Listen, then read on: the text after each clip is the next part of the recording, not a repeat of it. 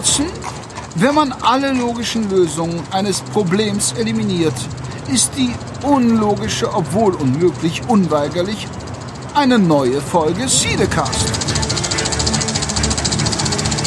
Hallo und herzlich willkommen zu Cinecast Nummer 99.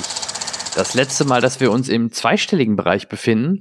Und äh, mit mir an meiner Seite mein Mitstreiter. Äh, ich sehe ihn auch wieder heute live in, und in Farbe. Der liebe Peter. Hallo Peter, wie geht es dir? Um, vielen Dank für die nette Begrüßung. Mir geht es gut, denn äh, wenn wir beim Thema Kino sind, es gibt wieder Pressevorführungen. Ich war gestern wieder in einer, da werden wir drüber reden. Davor war ich auch in ein paar, da werden wir auch drüber reden. Also mir geht's wieder klasse. Die kinofreie Zeit ist endlich vorbei. Und auch ähm, für uns Zuschauer, und bin ich ja auch irgendwo, ne, nicht nur als äh, Filmjournalist, sondern ich bin halt auch ein ganz normaler Kinofan ja, kann ich mich jetzt wieder in die Reihe stellen und Filme gucken und äh, Spaß haben mit Freunden das ist, äh, finde ich, ein großer Vorteil. Ja, hake ich direkt mal an der Stelle ein. Du sagtest schon gerade Kino. Äh, Kinos eröffnen jetzt zum 1. Juli wieder und bringen eine Reihe an Filmen äh, raus oder wieder ins Kino jetzt, die vielleicht auch schon ein bisschen auf sich warten lassen haben. Ähm, du sagtest gerade Presseverführung. Ich glaube, nächste Woche ist auch zum Beispiel Fast and Furious äh, Presseverführung. Ähm, also du hast recht, das, die nehmen wieder Fahrt auf im wahrsten Sinne des Wortes. Ähm, aber ein Thema wollte ich dann direkt mal eben kurz anschneiden, bevor wir auf, auf einzelne Filme eingehen, nämlich ähm, das Verhältnis mal wieder zwischen äh, Disney und den Kinos. Ich weiß nicht, ob du es mitbekommen hast. Ich habe jetzt keine Pressemitteilung oder keine großen Nachrichten darüber gelesen, aber mir ist aufgefallen und anderen Leuten auch, dass viele Kinos mal wieder äh, ja jetzt den nächsten Disney-Film ähm, blockieren beziehungsweise nicht ins Kino bringen. Ähnlich wie damals bei Hulk. Ich weiß nicht, ob du das mitbekommen hast. Mhm. Ich spreche von Black Widow, der ähm, jetzt im Juli ins Kino kommen soll. Und es ist keine, es gibt aktuell keine oder kaum ein Kino, wo man den Film buchen äh, kann oder vorreservieren, also vorbestellen kann. Ähm, das, das ist der Hintergrund. Ja, ich kann da nur ein bisschen munkeln. Ich habe leider keine direkten Informationen. Die kriegst du auch wahrscheinlich recht selten, außer aus irgendwelchen Insiderkreisen. Naja, ich vermute mal, es hängt mit dem gleichzeitigen Start äh, über einen Streaming-Anbieter an und dass die Kinos sich denken, ne, wenn ihr meint, Disney, das gleichzeitig über Disney Access, über Disney Plus gleichzeitig auch anzubieten, dann bringen wir euren Film einfach nicht ins Kino. Das ist so mein Gefühl, woran das liegen kann wäre eine vernünftige Erklärung dafür. Denn ich kann mir vorstellen, ähm, ich möchte das nicht beurteilen, ob das gut oder schlecht ist, aber Disney versucht eben diese Doppelvermarktung jetzt zu etablieren, aus der Situation Corona heraus, auch danach wahrscheinlich zu etablieren, um an zwei Quellen äh, sich die Töpfe voll zu machen. Aber die Kinos leben ja nun mal davon, dass sie immer so einen gewissen zeitlichen Vorsprung hatten. Und wir Filmfans haben das ja auch ähm, im Regelfall angenommen, weil gute Filme für die Leinwand gemacht sind und äh, egal wie gut man sie zu Hause gucken kann.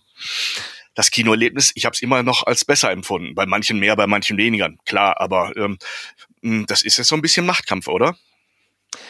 Ja, wobei ich äh, ausnahmsweise mal ein bisschen, ein, ein Mühe Disney in Schutz nehmen wollen würde, weil wie die ja. das angekündigt haben vor ein paar Monaten, dass, dass der definitiv dann rauskommt, weil sie müssen ihn rausbringen, weil Folgefilme kommen.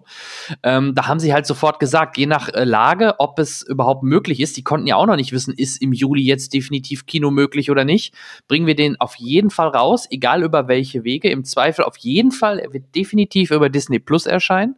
Und wenn die Kinos aufhaben, wird er auch parallel ähm, dort laufen. Ne? Und das, das, war, das war ja Disneys Argument und das kann ich auch nachvollziehen. Ich glaube auch schon, dass die nächsten großen, auch Marvel-Blockbuster oder Disney-Filme an sich, nicht mehr zwingend ähm, gleichzeitig im Streaming und im, im Kino gleichzeitig kommen, sondern ich glaube, dass sich das wieder einpendeln wird auf ein gewisses Kino-Auswertungsfenster.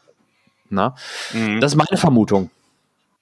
Ja, das ist die positive Sicht, glaube ich. Ich kann mir vorstellen, dass der ein oder andere Kinobetreiber befürchtet, dass Disney ähm, nicht alles verrät, was sie als Ziellinie sich so vorstellen und definiert haben. Und da kann man durchaus äh, an etwas weniger positive ja, ähm, Visionen aus dem Hause Disney denken. Die verkaufen sich ja. ja. immer nett und versuchen auch immer beim Publikum als Disney, das ist ja nun mal auch eine Marke, äh, rüberzukommen. Aber auch hinter dieser Marke stehen Manager und zwar knallharte. Und ob man denen, äh, ich sag mal, das Mickey Mouse Ohren Image immer so abnehmen muss äh, oder ob die nicht wirklich einfach nur einen großen Taschenrechner irgendwo stehen haben. Ja, die Macht von Disney ist ja, äh, ist ja klar. Die haben ja mittlerweile so viele Filmstudios gekauft und äh, die Filme, die rauskommen, die äh, garantierte AAA-Blockbuster und ähm, ja erfolgreich sind, das sind Disney-Filme und das ist natürlich dann natürlich eine spezielle Position, die Disney da hat, die sie natürlich auch immer wieder ausspielen. Deswegen in der Vergangenheit gab es ja auch die Quälereien dann mit, die verlangen mehr Geld pro Ticket. Ne? Da sind wir bei 50, 55, 60 Prozent vom, vom Ticketpreis, was an Disney geht wo ja auch viele Kinoketten sich solidarisch gezeigt haben und da gesagt haben, nö, nicht mit uns. Und deswegen kamen ja damals auch einige Filme dann mal von Disney nicht ins Kino. Meistens waren es dann aber doch nicht zwingend die Ultra-Triple-A-Filme, sondern ja, damals war es noch ein etwas, etwas nicht ganz so populärer Hulk oder so. Ne? Ähm, ähm, Nichtsdestotrotz, es bin mal gespannt, wie sich das äh, jetzt entwickelt, ob doch noch einige Kinos den rausbringen. Ich weiß, hier in Essen, glaube ich, ähm, wird ein Kino, wenn ich das richtig gesehen habe, den doch dann zeigen. Also ich vermute, vereinzelt wird es das schon äh, geben, aber scheinbar nicht in der breiten Masse. Was mich ein bisschen wundert, weil, ja, okay, das ist der deutsche Markt, aber über Filme, die wir gleich sprechen, was, was Warner macht, ähm, die Filme gibt's ja auch theoretisch entweder schon in, über irgendwelche dubiosen Quellen im Internet oder legal, oder sagen wir im Graubereich legal, im englischen O-Ton über HBO Max. Ne? Also auch mhm. da hat man ja das Phänomen, dass jetzt Filme ins Kino kommen, die bereits theoretisch schon angeschaut werden können. Und ich habe auch in, in einigen Filmfankreisen, auch in, in Gruppen bei Facebook, die haben sich dann schon die Blu-ray jetzt oder die UHD importiert. Also den gibt es ja schon jetzt zu kaufen, weil es jetzt schon wieder drei, mhm. vier Monate her ist. Haut Warner den auf anderen internationalen Märkten äh, schon als Blu-ray raus. So, da ist, glaube ich, ein Importverbot gibt es da nicht. Mhm. Also dieses bisher gültige, ich sag mal, Gentleman Agreement, dass sich auch alle Filmverleiher halbwegs gleich verhalten haben, ne, was Veröffentlichungstag angeht, die, die spannen, die, die Filme erstmal exklusiv auf der Leinwand gezeigt wurden. Das, äh, da löst Disney sich jetzt aber auch aus der Masse. Ne? Die Frage ist, zieht's, zieht's die anderen mit? Ich denke, die werden alle mit einem, mit, mit, äh, mit einer großen Lupe da drauf schauen, ob sich das lohnt und dann mit äh, netten Entschuldigungen nachziehen oder versucht man seinen Teil des Publikums äh, durch Solidarität mit dem Publikum zu behalten. Ich glaube, auf so eine, so eine politische Ebene wird das Ganze rutschen. Ähm, wird Disney sich durchsetzen, dann äh, werden die anderen nachmachen, ist meine Prognose. Mhm. Ja, ich bin, ich bin gespannt. Ich weiß, Dune ist auch so ein Kandidat im Sommer oder naja, in, er hat sich jetzt nochmal drei Wochen verschoben. Ich meine jetzt irgendwie, sagen wir mal September, Oktober oder irgendwo im den Dreh sollte der kommen.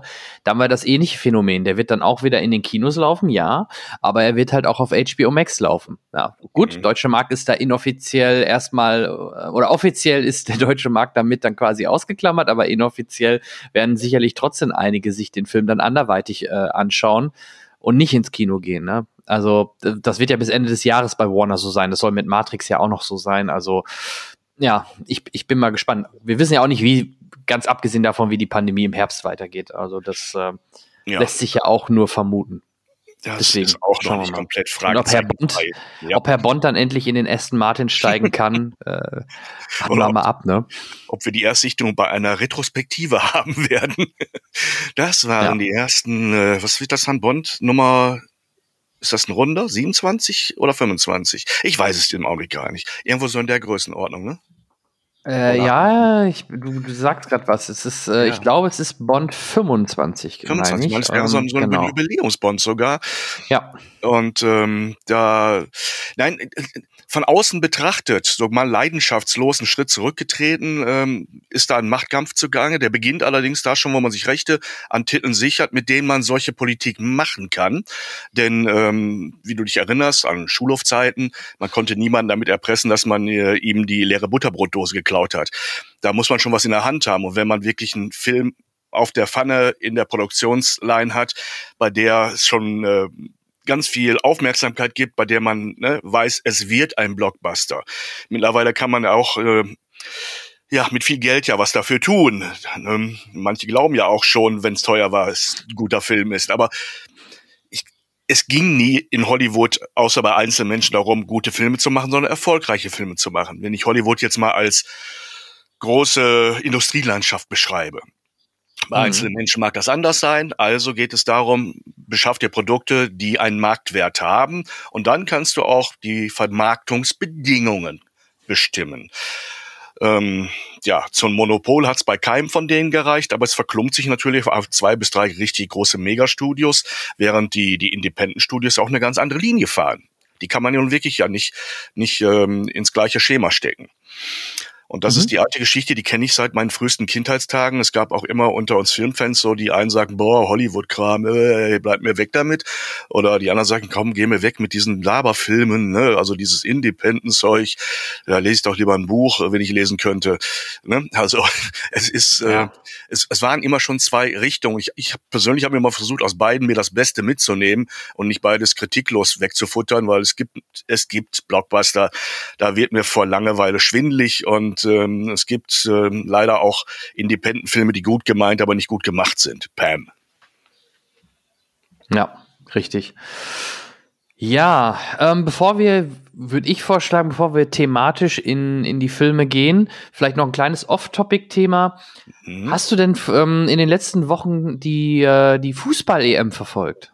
Ja, das äh, so gut es geht. Ich bin jetzt kein Hardcore-Fan, aber ich habe natürlich einige äh, Spiele geschaut, äh, solange es ging, auch die deutsche Mannschaft ähm, und äh, so ein paar, paar Underdog-Mannschaften. Ich gehöre auch zu den Leuten, die den Underdogs immer die Daumen drücken.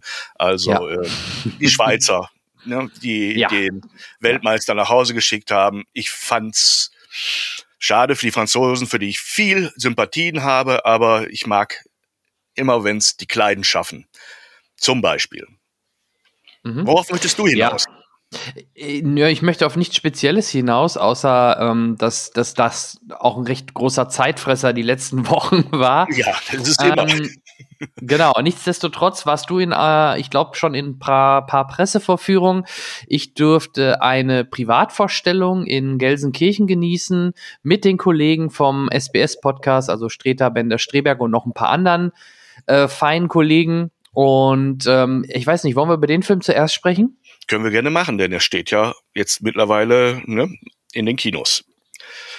Und äh, ja, ja, ich, ich war in der ganz regulären Pressevorführung und äh, ja, ich kann eigentlich sagen, das ist so ein Film, der bei mir natürlich ähm, eine Vorgeschichte hat. Und nicht nur, weil es vorher schon äh, ähm, Skull Island gab, ähm, wo Kong in dieser Form eingeführt wurde und auch Godzilla ja äh, bekannt äh, war oder ist und jetzt auch schon lange ähm, darüber gesprochen wurde, dass die beiden zusammen in einem, in einem Film auftauchen werden.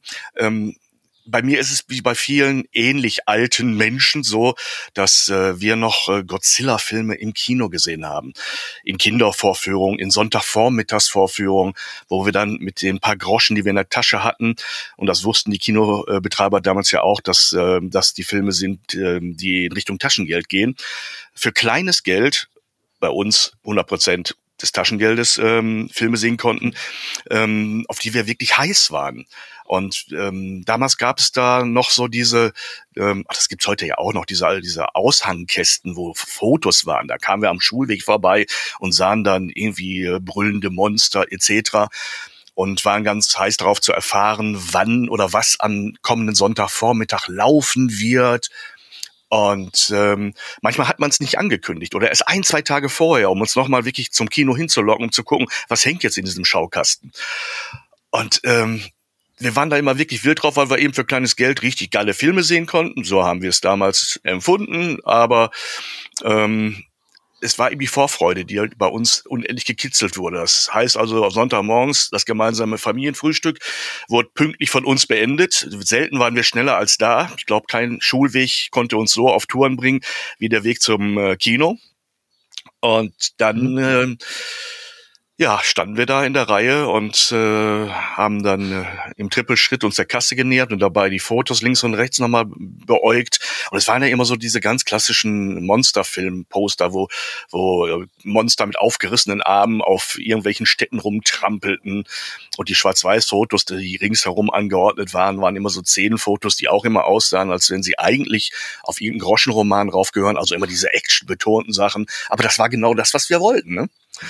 Und ich weiß nicht, wie es dir ging. Äh, hast du auch diese Monsterfilme, also Godzilla und Kong-Filme. Manche Filme wurden ja auch in, mit dem deutschen Titel dann so eingegodzillert. Das waren manchmal gar keine richtigen Godzilla oder Kong-Filme oder auch Frankenstein-Filme. Das waren dann irgendwelche Filme, die in Deutschland so einen Titel bekommen haben, damit wir reinrennen.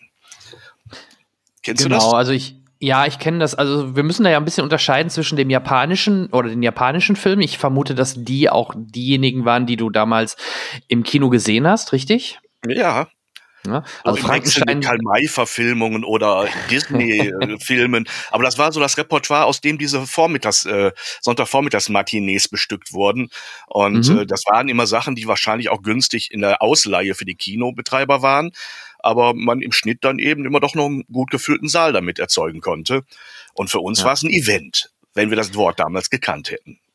Genau, also diese 60er, 70er Jahre Filme aus äh, Japan, die habe ich natürlich nicht mehr im Kino sehen können, sondern die habe ich klassisch, wie du gerade schon angerissen hattest, auch, auch an Sonntagen gerne irgendwo im Drittprogramm liefen die dann rauf und runter und man konnte sich die immer mal wieder anschauen. Ich bin erst im Kino, in Anführungsstrichen, damit groß geworden, ja, mit der, mit der amerikanischen Variante und in dem Falle ja, muss ich sagen, Emmerich? 1998 mit der Emmerich-Variante, oh, der ja eigentlich gefühlt sehr kritisch beäugelt worden ist, weil es nicht der klassische, äh, auch nicht, auch von der Optik her nicht der klassische Godzilla war. Ne? Aber mhm. damit, das war der erste, woran ich mich erinnere, den ich im Kino gesehen habe, ja. Ja, äh, da merkt man wieder, was für ein jugendlicher Mensch du bist. Äh, für mich zählt dieser Film so wirklich eher zu den neueren Filmen äh, in deiner Biografie, mhm. zu ne, wie gerade. Aber überleg mal, 98 ne, ist auch schon wieder sind, über 20 ja, Jahre. Ja, bitte, genau diese, die, diese Erkenntnis versuchte ich gerade zu verdrängen, aber du hast leider ja. recht. Das ist nämlich auch schon etliche Jährchen her. Ist, er ist ja böse abgewatscht worden, der Film, weil die ja. äh, Fans der Serie haben es als, als Verhumbudlung empfunden. Ich bin schon amok gelaufen bei der Musik. Ich liebe diesen aha, Song. Aha. Äh, da da dam bam da da dam bam da da dam ist Kashmir von Led Zeppelin. Es wurde nicht mal erwähnt, dass sie diesen Song gerippt haben.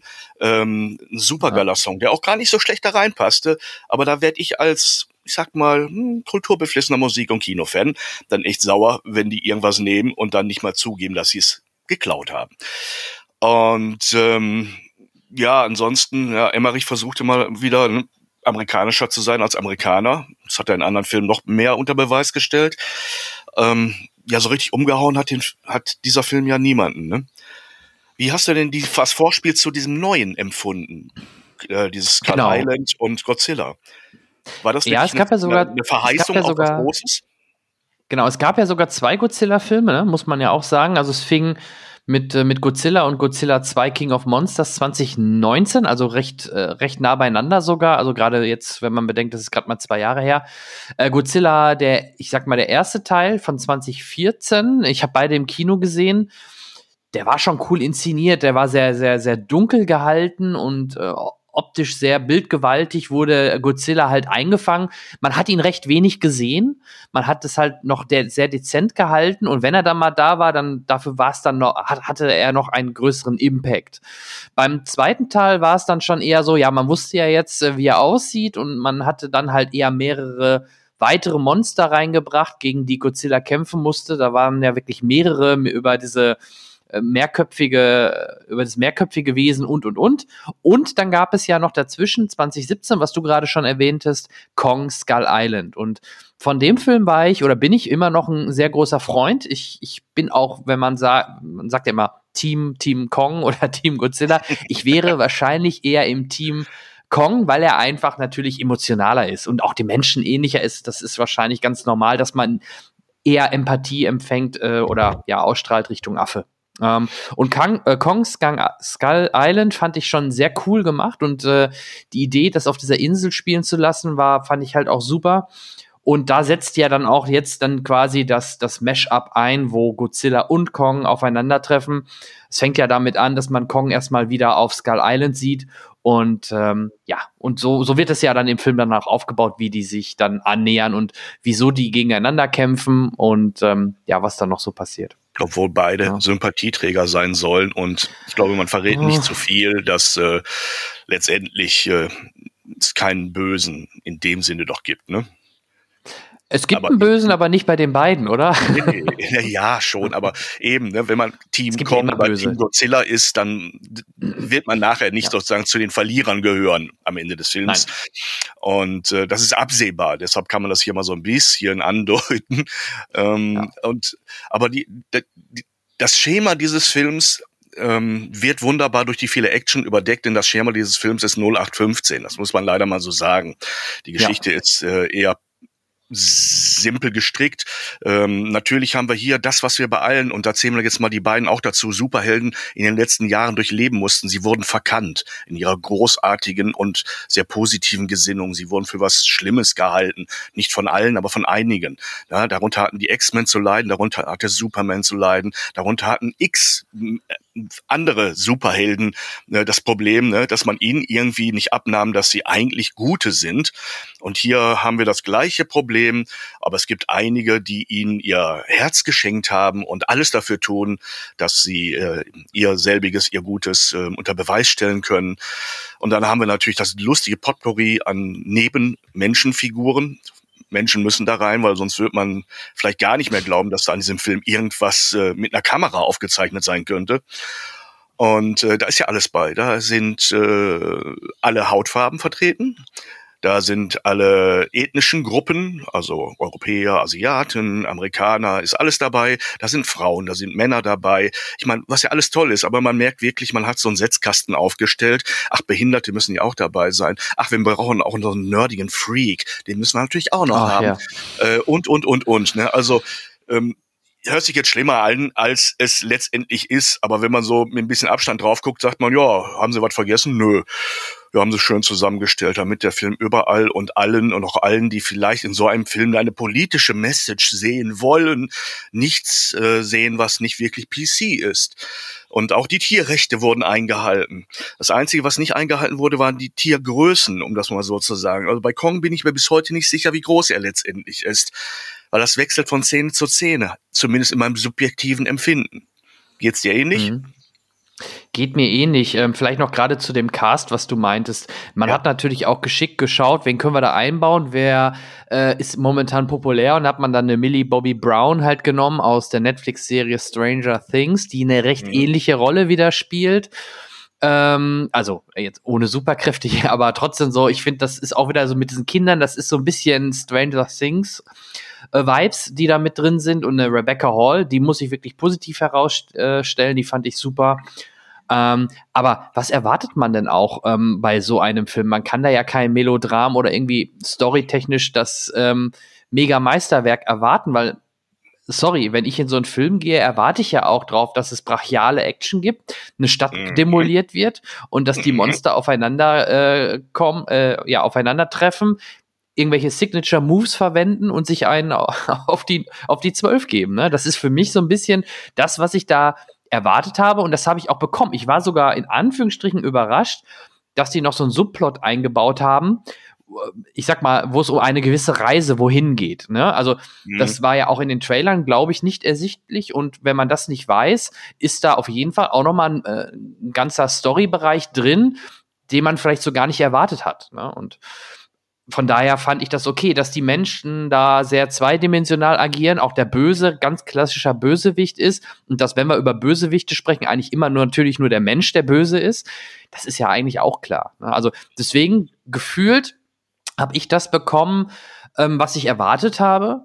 Und äh, gerade auf der großen Kinoleinwand macht das Spaß und da darf es auch gerne noch mehr von geben. Und ich glaube auch, das ist ja eigentlich geplant, dass es da auch noch mal weitergeht. Und von daher gerne mehr. Ja, nicht, dass du mich falsch verstehst. Ich äh, kritisiere nicht im Sinne äh, von Destruktion, sondern ähm, es ist wirklich äh, Fanservice vom Allerfeinsten. Ähm, es ist mhm. alles drin, was man erwartet. Es ist der feuchte Traum eines jeden Wrestling-Fans, was in der letzten halben Stunde da geboten wird und nicht zu wenig. Ähm, ich meine, wenn du dir überlegst, und deshalb habe ich es gerade erzählt, äh, viele haben wie ich seit ihrer Kindheit, und ich deute es ja immer mehr als nur an, die liegt ein Weilchen zurück bei mir, ähm, eine Erwartungshaltung, die damals in den Filmen nicht wirklich erfüllt wurden. Gut, es ging mhm. nicht anders. Es gab ja auch nichts. Wir waren zufrieden ja mit nichts. einem kleinwüchsigen Darsteller im Gummikostüm. ja, und äh, trotzdem so richtig voll befriedigt waren wir nicht, aber wir haben die Filme damals genossen. Aber das ist jetzt das, was wir damals eigentlich in unserem Kopf ne, mitgespielt haben oder erwartet haben, wobei wir wussten, dass es sowas nicht geben kann. Jetzt ist es möglich. Das heißt, es gibt eine Erwartungshaltung über Jahrzehnte und die zu befriedigen, ne, nicht als ähm, Film über die äh, Verhältnisse zwischen Menschen und Tieren im Angesichts äh, umweltverändernder Einflüsse der Industrie, sondern als rein Action-Monsterfilm. Da eine Erwartung, die 30, 40 Jahre wachsen konnte, zu befriedigen, ist wirklich große Kunst. Das muss man einfach mal so sagen. Wie leicht kann man Erwartungen nicht erfüllen? Wir haben gerade übrigens über Fußball gesprochen. Es gibt viele Bereiche, in denen Erwartungen nicht so leicht erfüllbar sind. Und ähm, das ist das. Ich glaube, jeder, der da rauskommt, mit, mit, mit diesem, was man in den letzten Jahren aus dem Bereich gesehen hat, oder mit dem, was man in seiner Kindheit mitgenommen hat, äh, wird sagen, wow, jetzt ist es das, was wir immer sehen wollen. Jetzt geht's rund, jetzt fliegen die Klamotten, jetzt gibt's auf den Rüssel. Und ja, da äh, volle Punktzahl, ne, hundertprozentige Landung. Ja, Oder? überleg mal, man hat man hat's ja mal andersrum versucht. Wir haben ja gerade über Emmerich gesprochen und über den Godzilla mhm. in den 90er Jahren. Da hat man es halt anders probiert. Da hat man es typisch amerikanisch versucht, das Monster gar nicht so zu vermenschlichen und wie so ein großes Wesen darzustellen, sondern eher wie eine wie eine ja klassische Echse, die also wie ein Katastrophenfilm.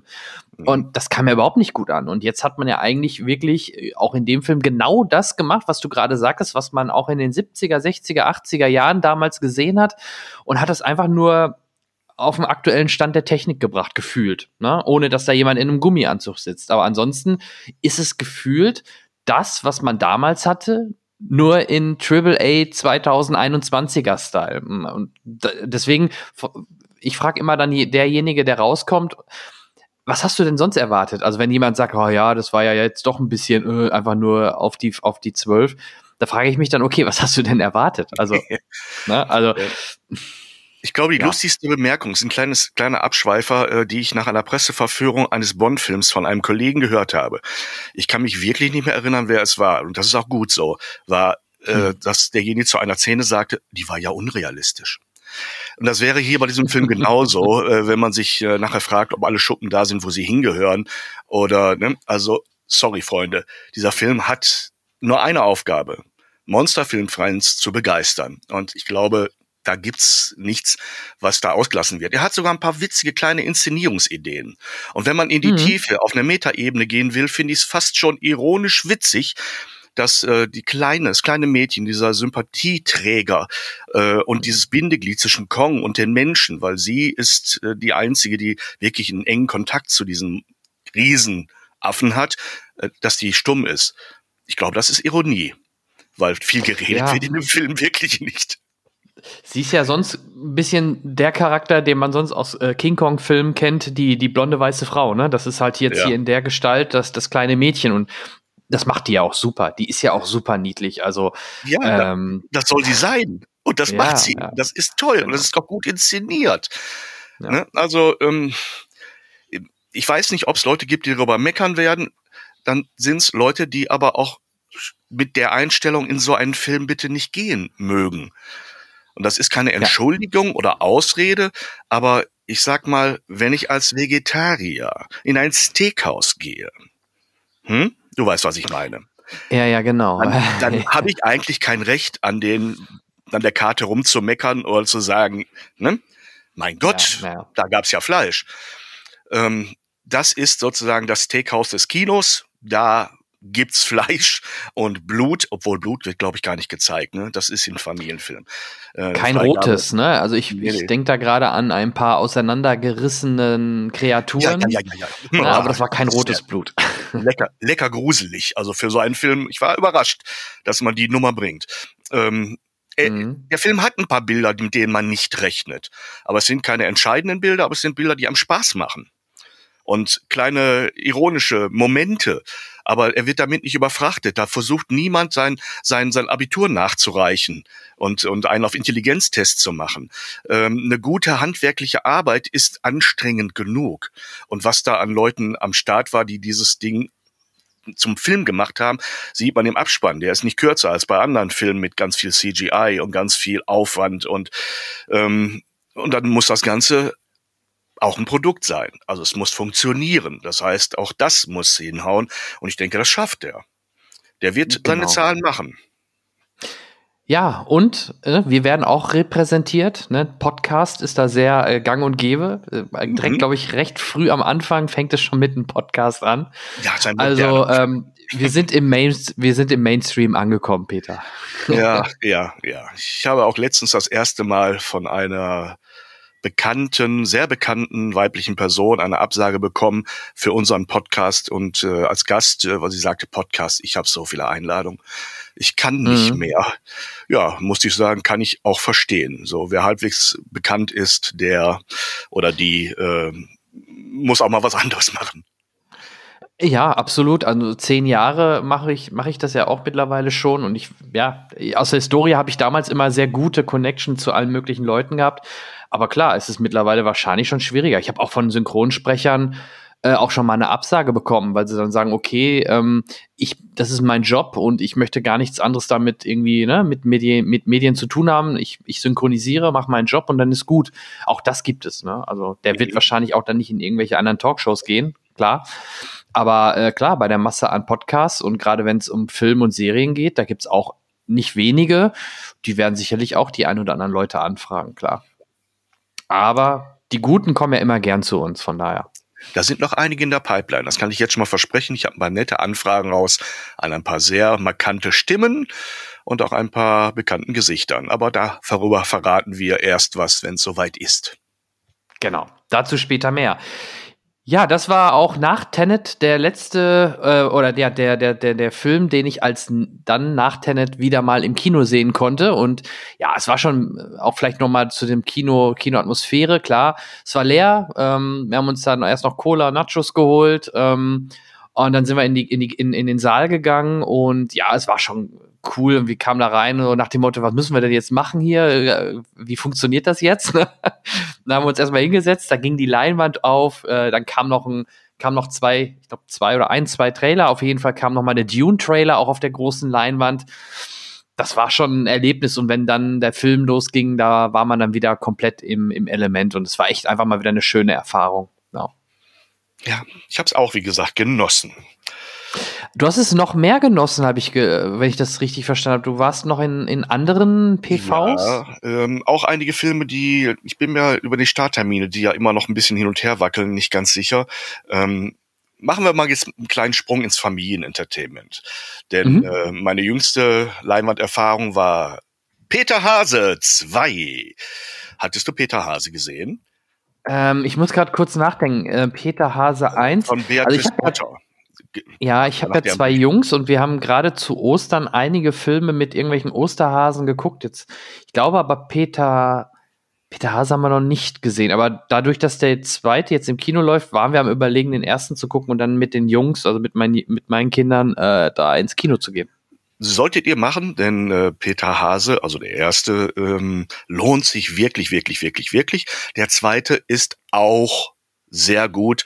Ich habe nachher mit den Kollegen so ein bisschen darum gezankt, ob man äh, es überhaupt erwähnen soll, dass er vielleicht nicht die gleiche Brillanz hat, wobei ähm, von der Technik her es erinnert in seiner Perfektion so an äh, äh, Paddington. Also wirklich mhm. äh, eine Figur, also Hasen, die in einer Realwelt, wenn auch einer Bilderbuch englischen Land, Landschaft, Countryside, äh, aber dann geht's auch in die Stadt nach Gloucester und, und so weiter. Aber es ist so dieses England, wie wir Nicht-Engländer es uns gerne vorführen lassen. Das hat so ein bisschen Pilscher. Touch, ne?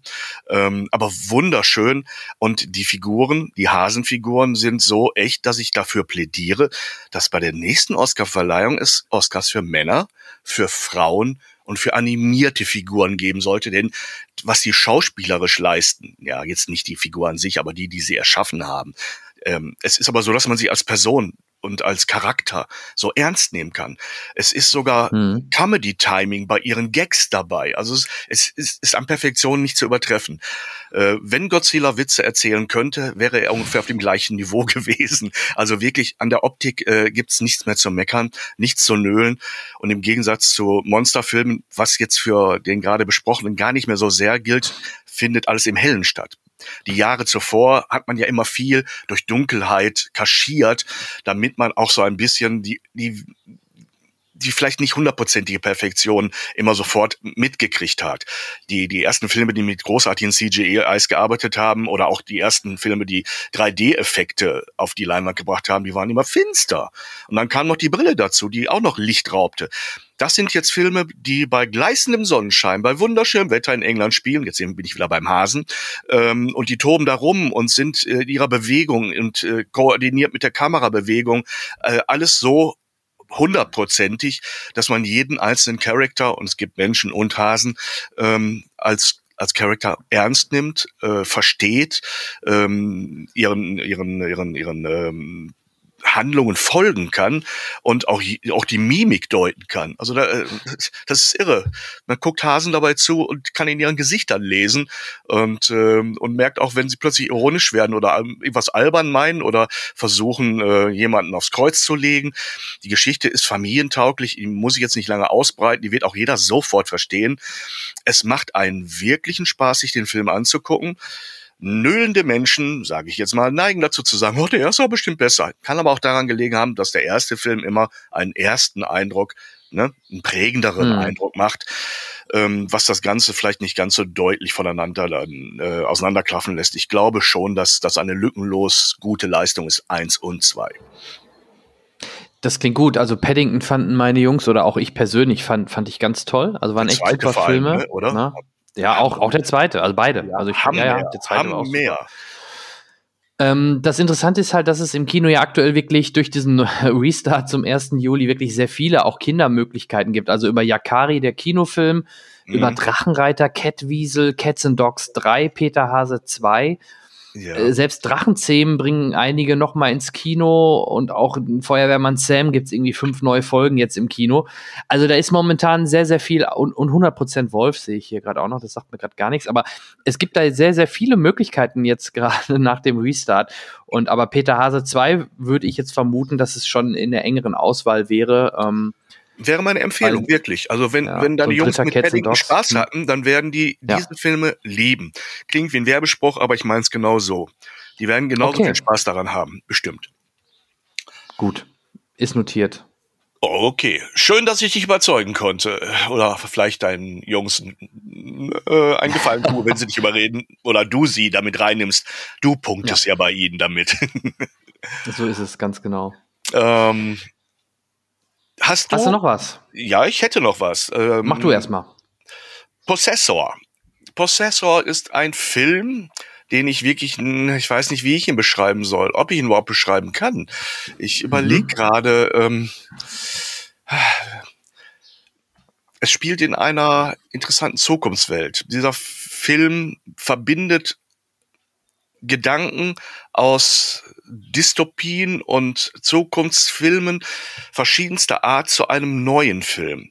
Es ist aber kein Zusammengefege und Zusammengeklaube, sondern es geht um äh, Menschen, die in einer Maschine ähm, stecken und sozusagen ein Avatar aus dem echten Leben übernehmen, also das Leben eines existierenden Menschen, den sozusagen beginnen zu steuern. Und zwar dazu, um gut bezahlte äh, Hitjobs auszuführen. Mhm. Ähm, dafür nimmt man Leute mit äh, schauspielerischem Background, denn sie müssen sich ja auch erstmal ähm, ihre, ihr, ihr, ihren Avatar studieren, damit er nicht auffällig wird, wenn sie ihn übernehmen. Sie müssen in sein Leben, in seine Gedankenwelt einsteigen, müssen sich dafür ein bisschen verleugnen. Dieser Film hat sehr viele philosophische Ansätze. Er macht es einem nicht leicht, aber hat grandiose Bilder. Ähm, und dann haben sie die Gelegenheit, ähm, oder haben Sie einen Plan, wie Sie den Job, den Sie zu erledigen haben, wo und wie der ausgeführt werden soll? Und äh, haben natürlich durch diese Übernahme des Körpers präsentieren Sie auch immer ein Opfer. Und Sie können sich daraus verabschieden, dass Sie meistens noch am Tatort oder auf der Flucht sich umbringen. Sich erschießen und dann wie bei Matrix wieder da rausgeholt werden, um völlig entkräftet äh, in ihrer in ihrem ähm, Exoskelett in, in dem Labor ne, wieder wach zu werden, mhm. ausgelaugt zu sein. Ähm, aber es gibt eben so paar Probleme, wenn man in den Körper und in die in, in das Leben anderer Menschen einsteigt. Man übernimmt auch manchmal deren Einstellungen oder deren Gedanken und bringt sie dann mit den eigenen ein wenig durcheinander. Auch der Akt mhm. des sich Erschießens ist auch, selbst wenn man weiß, dass man danach eigentlich gerettet ist, einer, der der menschlichen Natur widerspricht. Auch das bereitet immer wieder Probleme. Und ähm, in, um dieses Setting herum dreht sich dann eine Handlung um eine Person, eine Frau, die in ihrem eigenen Leben eine zerrüttete Ehe führt. Ihr Mann und ihr Kind leben getrennt von ihr. Sie ist ähm, weil sie natürlich nicht sagen kann, dass sie als Killerin arbeitet, ähm, immer viel auf Dienstreise und trifft nur ab und zu ihre, ihre ehemalige Restfamilie, mit der sie immer noch verbunden ist und äh, hadert so ein bisschen zwischen, zwischen ihrem Job und ihrem Privatleben. Und darin zerreibt sie sich ein wenig. Also dieser Film bietet ganz viele Ansätze, die einem nicht unbekannt vorkommen und strickt daraus ein neues, ja, neu kann man ja dann nicht sagen, aber ein so noch nicht gesehenes Szenario. Er hat mich angestrengt, der Film, muss ich ganz ehrlich sagen. Er hat äh, mir aber auch sehr viele Gedanken ins Gehirn gebröselt. Und ähm, ich glaube, man könnte aus diesem Film ungefähr zwei bis dreihundert Seminararbeiten für ein Filmstudium äh, extrahieren oder irgendwelche Vorträge basteln, zu winzigen kleinen Punkten, die dieser Film exakt und ordentlich nachverfolgt, nachbildet und, ähm, und einen inspiriert, darüber nachzudenken. Aber die Masse alleine reicht, reicht jetzt nicht, dass ich sage, ja, darum ist er eine Empfehlung. Ich glaube, wer auf solche Dinge nicht anspricht, wird sich in diesem Film nicht bis zum Ende halten. Ähm, dafür ist er vielleicht, ähm, er hat Action, er ist unterhaltsam, aber das ist nicht sein Haupt, Hauptanliegen. Und dann wird es ähm, dem oder derjenigen zu wenig sein, was hier auf der, aus der Unterhaltungstube gedrückt wird.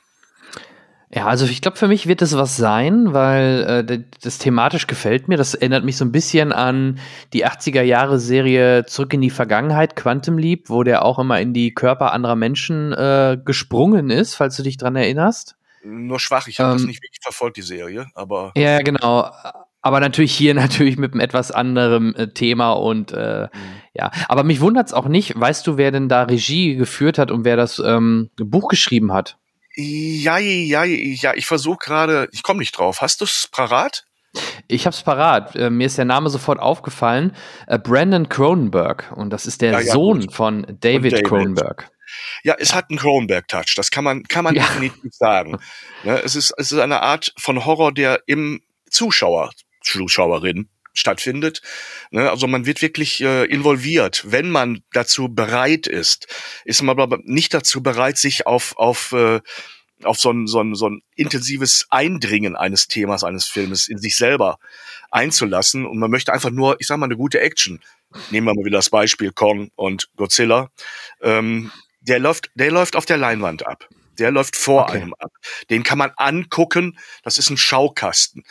Diese Art von Filme muss man intellektuell durchleben und dabei kriegt man Kopfschmerzen. Und wenn man daran nicht scheitert, dann hat man Spaß daran. Mhm. Okay. Ja, klingt spannend. Ähm, er läuft ab 1. Juli schon, ähm, aber nur in ausgewählten Kinos. Also da muss man schon genauer schauen, wo man ihn gucken kann. Film. Nein, absolut nicht. Ja, genau. Ähm, von denen, die jetzt starten, hast du da, ich frag dich einfach mal, hast du zum Beispiel Freaky gesehen? Nein, leider nicht. Ich äh, irgendwie Körpertausch mit Vince Vaughn, so, so ein ja, Body-Switch-Komödie mit einem Mörder und, einer, und einem jungen Mädel irgendwie. Hätte, so hätte mich interessiert, klingt nach einer lustigen Verballhornung des alten Rezepts, Body-Switch ja. und was an lustigen Sachen dann daraus und geschehen Slasher, kann. Ja. Kann ich aber wirklich nicht viel zu sagen. Ähm, ich bin ja, wie du weißt, gerade dabei, auch ein Haus zu renovieren und das kostet auch Zeit. Ähm, kein Problem. Kein und Problem. Ähm, was startet noch? Äh, genau, dann ein Film, wo ich schon sehr stark drauf warte, ist A Quiet Place 2.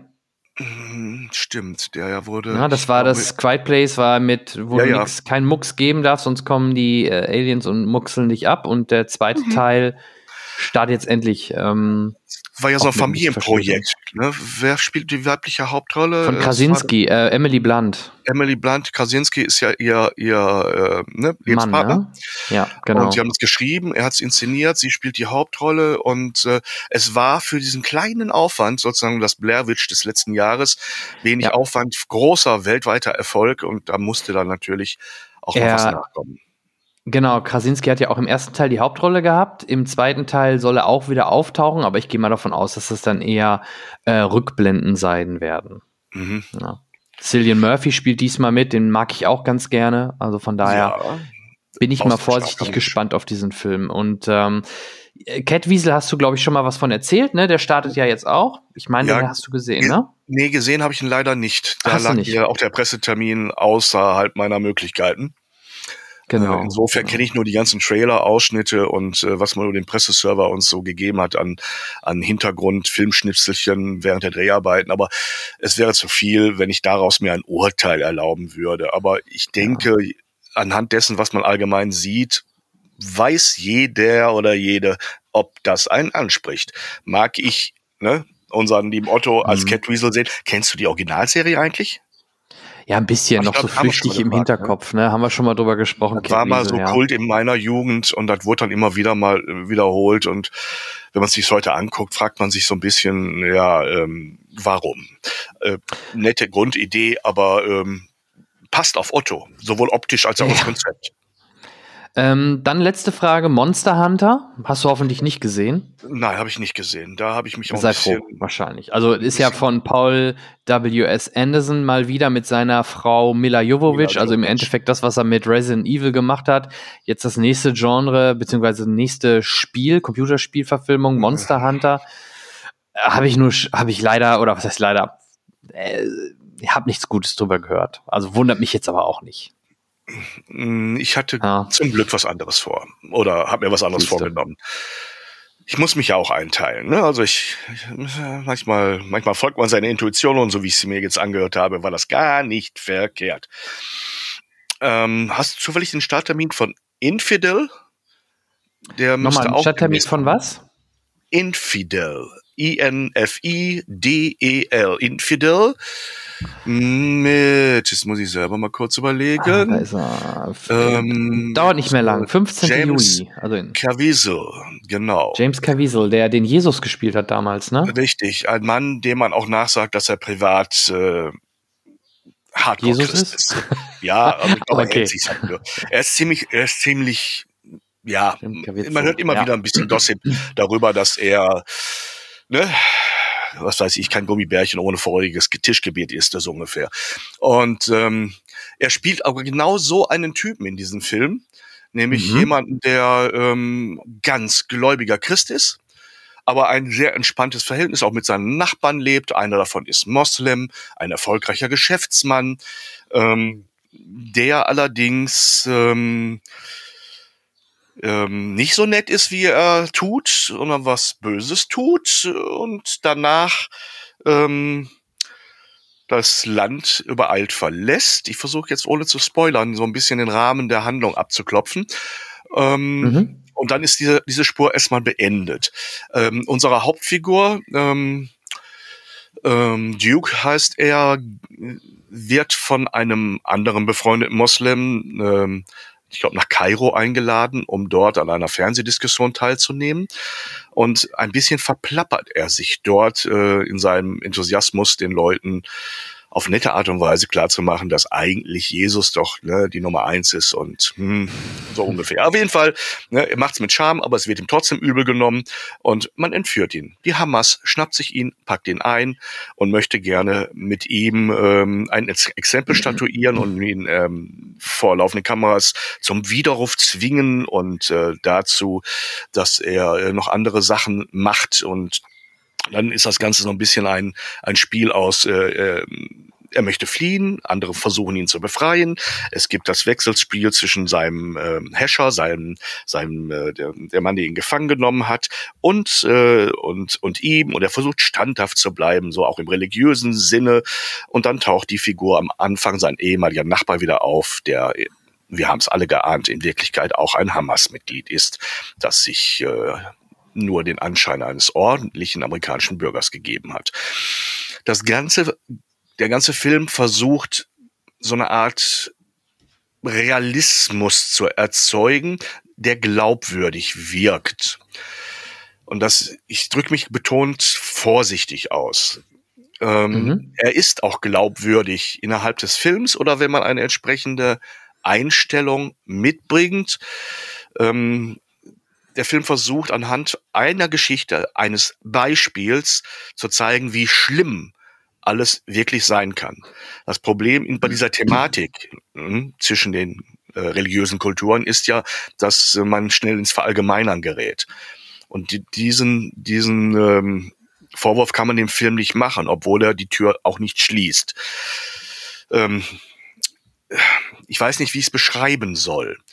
Ähm, wenn die falschen Leute diesen Film sehen, werden sie sich bewaffnen und äh, dumme Dinge tun.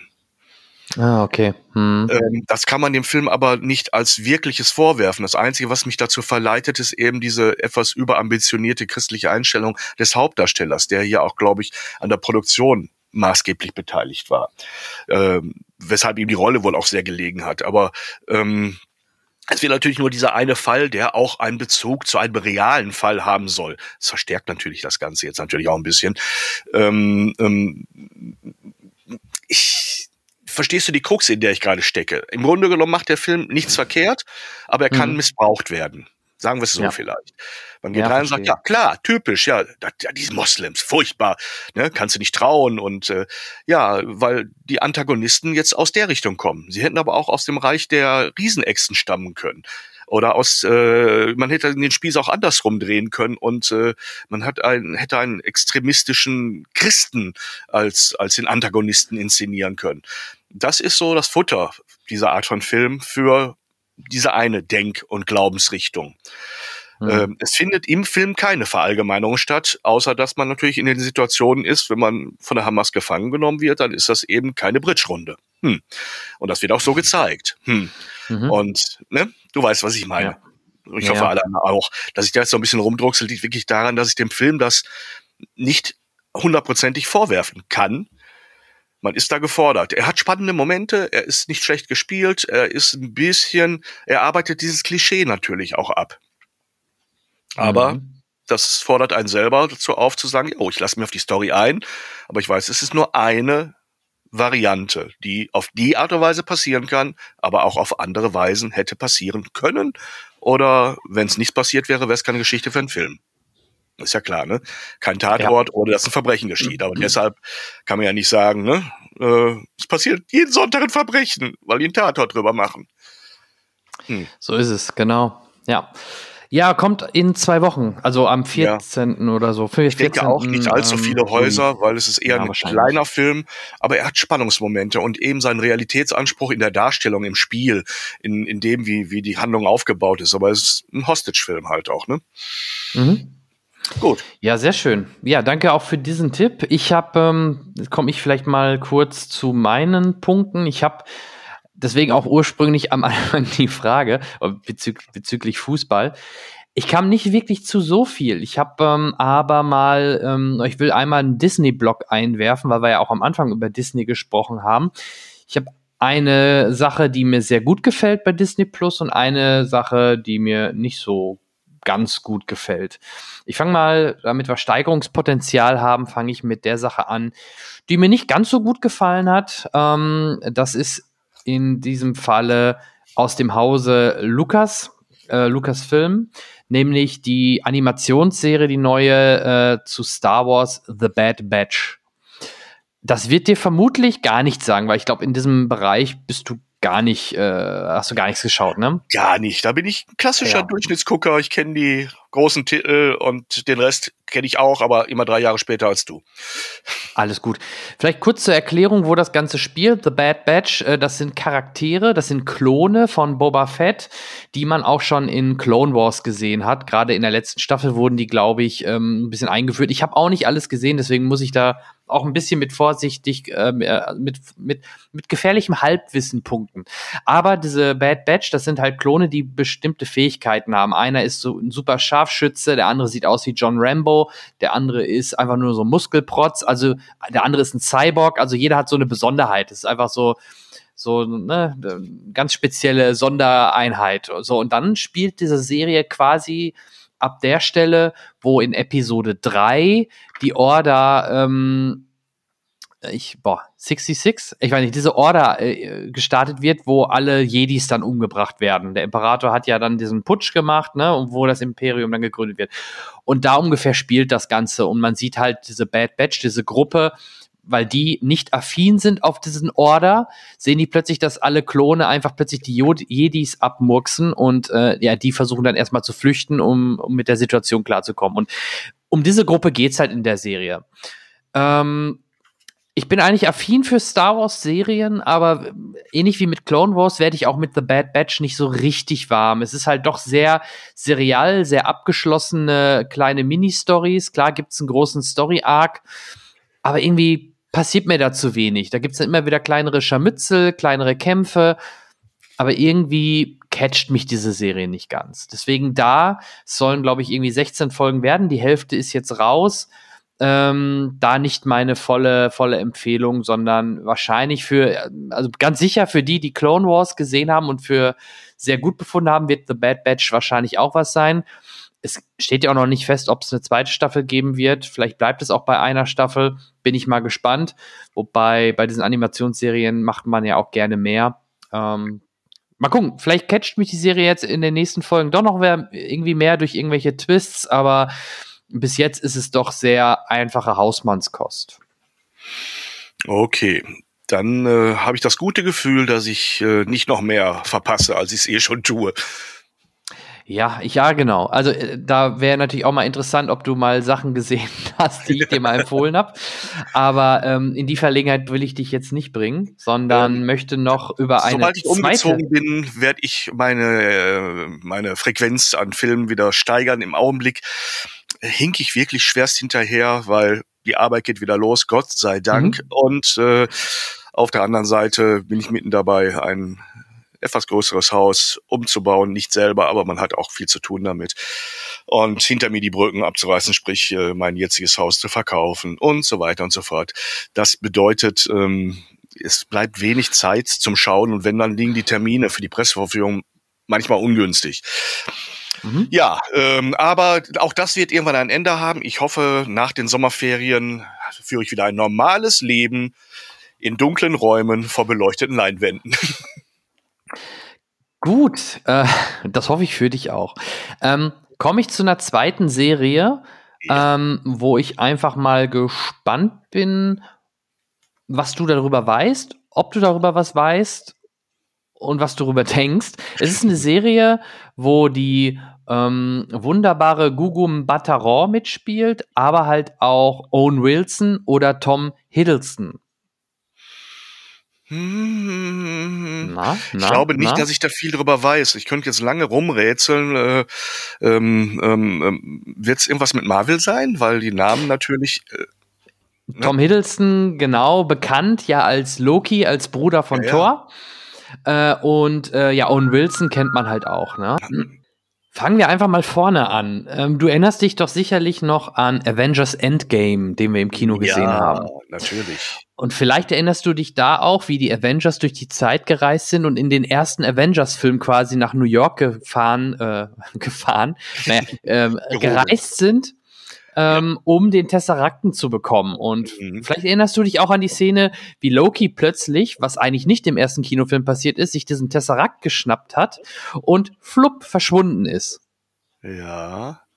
Das sind so Sachen, die ich zwar gesehen habe, aber denen ich natürlich nur halb so viel Bedeutung beimesse wie Spezialisten genau. wie du. Also die haben sich da natürlich damals scheinbar schon Gedanken gemacht, denn das hatte natürlich äh, seine Gründe, was jetzt in dieser Serie genau aufgegriffen wird. Also die Serie startet, Loki startet genau an der Stelle.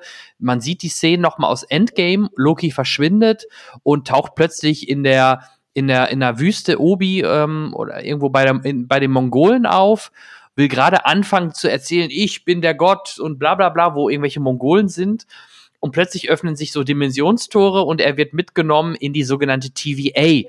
Das ist die Time Variance Authority. Das ist quasi so ein bisschen die Polizei, die Zeitpolizei, die dafür sorgt, dass es keine Abweichungen vom Zeitstrahl gibt, also keine Parallelwelten, Paralleldimensionen.